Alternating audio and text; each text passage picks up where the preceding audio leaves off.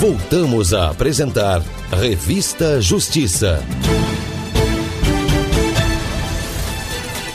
Agora em Brasília, 8 horas e 24 minutos. Vida Acadêmica. E você, ouvinte da Rádio Justiça, quantas vezes já encontrou cartazes, placas e avisos? Melhore sua monografia. Vamos falar sobre isso hoje com a pesquisadora e jornalista Mariela Oliveira. Bom dia, Mari. Bom dia, Sérgio. Bom dia a todos os ouvintes da Rádio Justiça. É uma alegria falar com vocês.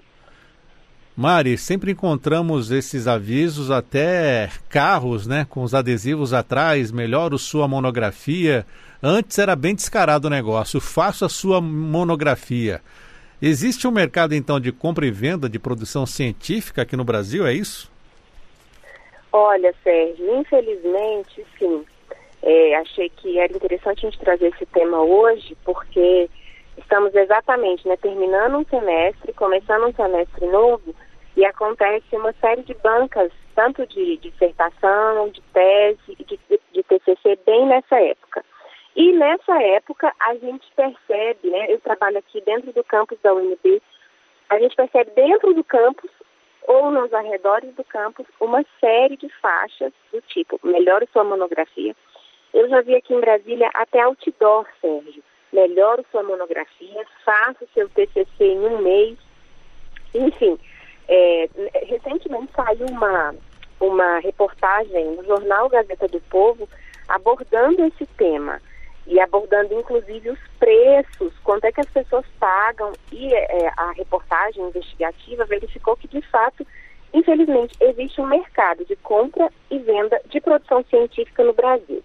Parece brincadeira, né? Porque se você for pensar que a função de um TCC de um mestrado, de uma tese, é exatamente né, contribuir para a produção científica nacional, é formar um, um, possível pesquisador, né, no caso dos, dos TCCs, das monografias, é exatamente avaliar se o aluno é capaz de ir para o mercado de trabalho e é realmente bem triste e alarmante que pessoas prefiram comprar essa atividade, né, essa, essa avaliação, ao invés de fazer. Então, e sabe, Sérgio? Pois não.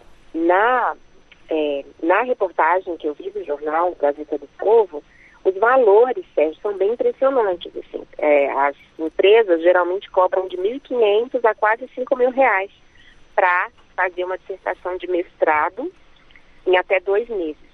E no caso de doutorado, esses valores dobram, né? Vai de R$ 2.300 a até R$ mil reais. Imagina.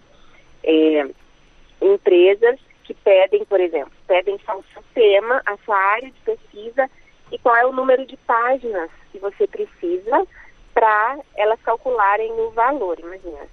É realmente, então, um mercado bem organizado, a gente pode dizer assim. E Mari, mas quem faz esse tipo de uso, esse tipo de comércio que você acaba de dizer para nós, é um plágio também? Olha, pode ser considerado plágio se a pessoa. É, porque assim, Sérgio, a gente leva um mestrado são dois anos, um doutorado são quatro anos, um TCC são seis meses. Como é que uma empresa, né, digamos assim, como é que pessoa se propõe a fazer algo que levaria dois, três anos, ou mesmo seis meses, em até dois meses, sem copiar algo que já está pronto de algum lugar? é impossível, né? Assim, que, é, e aí seria uma, um mercado muito arrojado se você pensar que se você tivesse profissionais de todas as áreas, to especialistas em todos os temas, para poder fazer em dois meses um trabalho de conclusão de curso, ou uma dissertação, ou uma tese. A gente entende que o plágio né, é o quê? Você se apropriar indevidamente da produção feita por outra pessoa, sem você citar a fonte, né? E aí interessante que na reportagem que eu li, é, o jornalista apurou que as empresas dizem que elas oferecem uma garantia para a pessoa que compra de que nada é plagiado, sabe? Só que, assim como o plágio, essa prática de comprar o seu trabalho é, é, é, é uma fraude acadêmica, né? Só que engraçado que no Brasil eu pesquisei assim, e não existe um crime é, nisso, um crime, assim, é, é, na legislação penal, não existe. Por quê? Porque quem presta esse desserviço, né, cede os direitos de autoria a quem comprou aquele trabalho, né? Mas você imagina um trabalho que é feito em dois meses, Sérgio, certamente ele tem indícios de que ele não é um trabalho original, de que sim é cópia. E aí, imagina, se durante a tua banca, a tua banca diz que é cópia, diz que é plágio, você vai ser pago e você vai ficar sem o, o seu título, né? E Mari, nesse caso, quais as consequências para quem apresenta esse trabalho científico que não foi produzido, feito por ele? Olha, Sérgio, quem compra trabalho científico, né, e diz que foi você que fez, caso seja verificado que eh, essa pessoa comprou o trabalho, ele pode perder o diploma, pode ser excluído do programa de pós-graduação, a universidade pode, inclusive, mover um processo contra essa pessoa por falsidade ideológica. E, não, ao mesmo tempo, para além disso, né, Sérgio, sob meu ponto de vista, é um atestado de incompetência dessa pessoa e de falta de personalidade. Porque, assim, ninguém obriga ninguém a fazer uma pós-graduação. Como eu já falei aqui no quadro várias vezes, né? Fazer uma pós-graduação, você tem que gostar, você tem que gostar do tema, você tem que entender por que, que você está fazendo aquilo, por que, que é importante, né? Então, assim, você comprando a, a seu, seu trabalho, você perde seu tempo, você perde seu dinheiro. E é assim uma questão moral também, né, Sérgio? É imoral isso. E mais grave ainda é a gente perceber que, por exemplo, dentro da Universidade de Brasília, se tem as faixas, é porque tem mercado, né? Então, imagina um aluno que está ali pegando uma vaga pública, custeado com, com o dinheiro do contribuinte e que no fim do seu trabalho não vai entregar o resultado. É uma questão moral mesmo. E tem uma outra coisa. É, a pessoa que compra, ela passa bastante aperto durante a banca, viu, Sérgio? Porque as bancas não são idiotas. Então, assim, na banca, que a gente percebe, por exemplo, como que foi a coleta de dados, como é que foi a análise, né? Os alunos sempre, quando eu estou nas bancas, por exemplo, eu sempre peço para os alunos contarem um caso. Eu pego ali no, é, em algum trecho que ele falou, se teve dificuldade ou se não teve, e aí eu pergunto exatamente que ele me explique com detalhes quando que ele fez essa coleta. Ou quando, como é que foram as, os processos de orientação dele com o orientador. Que são perguntas que se a pessoa não fez, ela não consegue responder ali na hora. É muito diferente de responder com nervosismo. Geralmente a pessoa está nervosa e tal, mas às vezes na própria banca os professores podem perceber que aquele trabalho não foi feito pelo aluno. E como minimizar essa ocorrência desse tipo de fraude, Mariela? Olha, Sérgio, me parece que a estratégia mais adequada é que os professores das universidades façam um trabalho de orientação desse aluno de uma maneira adequada, com acompanhamento periódico do trabalho dele. Porque aí o orientador ele vai acompanhando de perto as fases desse trabalho, como que esse trabalho está sendo é, desenvolvido ao longo do tempo.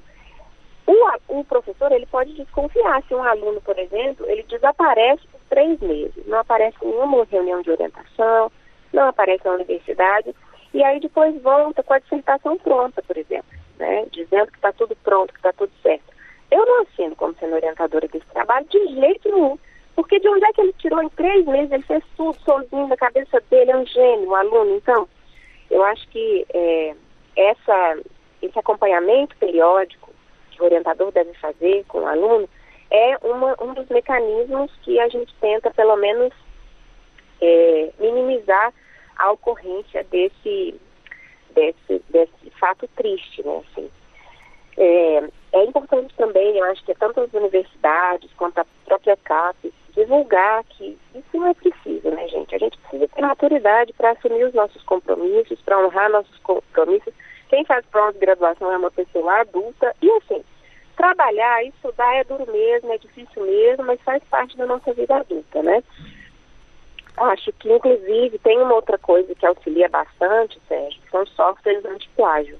Sempre que eu vou para uma banca, eu gosto de é, bater o olho na, na dissertação, na tese, no TCC, com a cabeça bem tranquila. Porque dá para você passar num softwarezinho ele vai contando se tem trechos da internet dentro daquele trabalho, ou também pela prática cotidiana nossa, é, às vezes você está lendo uma, um, um, texto E aí o texto está com um texto meio truncado, meio estranho. De repente tem uma, duas frases que estão super bem construídas.